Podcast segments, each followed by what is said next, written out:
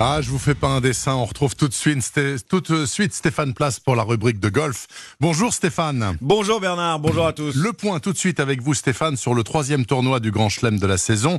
Depuis ce jeudi, là, cette semaine, l'US Open se déroule à Pebble Beach, c'est en Californie. Alors c'est un petit peu l'obsession depuis sa victoire au Masters d'Augusta. Comment s'en sort monsieur Tiger Woods? Ah, bah, ce n'est sans doute pas aujourd'hui qu'il va ajouter un 16e titre du Grand Ah. Chelem à son palmarès. Le Tigre accuse ce matin 11 coups de retard sur son compatriote Gary Woodland qui conserve la tête de cette US Open. À l'issue de la troisième journée, Woodland est en position pour l'emporter euh, ce dimanche. Ce serait son premier titre majeur. Il est d'une efficacité absolue au putting. Attention toutefois, Justin Rose et Brooks Kopka sont sur ses talons. La pression est forte sur les épaules de Woodland. Le mental, plus que jamais, Bernard va être déterminant pour faire la différence durant cette dernière journée de l'US Open. Alors, on quitte la Californie, Stéphane, dans l'attente hein, du classement final.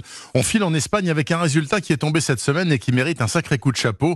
C'est la performance de l'équipe de France Andy Golf. Équipe de France Andy Golf qui termine à la seconde place du championnat d'Europe. Alors c'est vrai, il y a deux ans, les tricolores avaient décroché le titre. Mais franchement, face à des Suédois qui gagnent logiquement cette compétition internationale, cette médaille d'argent vient tout de même confirmer que la France occupe une place majeure parmi les nations du Andy Golf européen.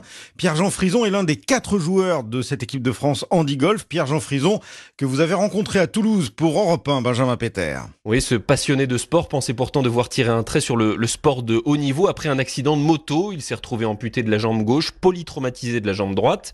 Aujourd'hui, il joue avec une prothèse qui ne l'empêche pas d'être index 5. C'est une amie qui lui a fait essayer le golf il y a quelques années. Il s'est vite rendu compte que son handicap ne le gênait pas tant que ça. Pour la première fois, je me retrouvais à faire un sport dans lequel je pouvais battre les valides. Il n'y a aucun autre sport où je pourrais faire ça. D'ailleurs, euh, ça fait 5-6 mois que l'European Tour invite 8 des meilleurs joueurs européens handi-golf à venir disputer les tournois du circuit avec les pros. D'ailleurs, à de rares exceptions, les règles sont les mêmes que pour les valides, mais on imagine mal un, un swing sans céder des genoux ou des mains. Le secret, c'est l'adaptation compensée avec l'autre partie du corps. Tous les handicapés trouvent leur méthode à eux pour augmenter la capacité à envoyer de la vitesse.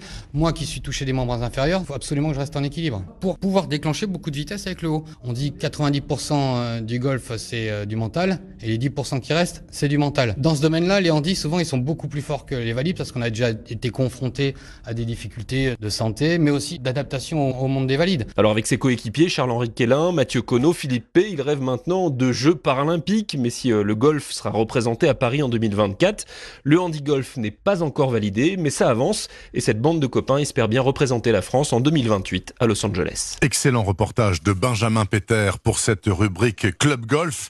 Et pour terminer la chronique, Stéphane, retour chiffré sur un événement dont on a beaucoup parlé, bien sûr, sur cette antenne à l'automne dernier, la Ryder Cup 2018 qui avait lieu pour la première fois en France. D'après une étude publiée ces jours-ci, ce grand rendez-vous international du golf a fait beaucoup de bien à l'économie tricolore. Oui, la Ryder Cup aurait effectivement attiré, si l'on en croit cette étude d'un centre de recherche sur l'économie du sport d'une université anglaise, plus de 270 000 personnes de 90 pays différents venues au Golfe National pour assister à cet événement. Golfe National situé, rappelons-le, à Saint-Quentin en Yvelines, avec à la clé plus de 200 000 nuits d'hôtel aux alentours. Bref, d'après euh, ces chiffres, au bout du compte, cette Ryder Cup 2018 aurait engendré des retombées à hauteur de 235 millions d'euros pour l'économie française et pour le moral. Ça compte aussi le moral, Bernard. Il est Bien sûr. toujours bon de redire que c'est l'Europe qui a remporté Oui ce traditionnel duel face aux États-Unis. Tout Ah. bénef à tout point de vue, Bernard. Tout bénef. Je vous souhaite un très très bon dimanche là-bas dans la sublime Nouvelle-Aquitaine.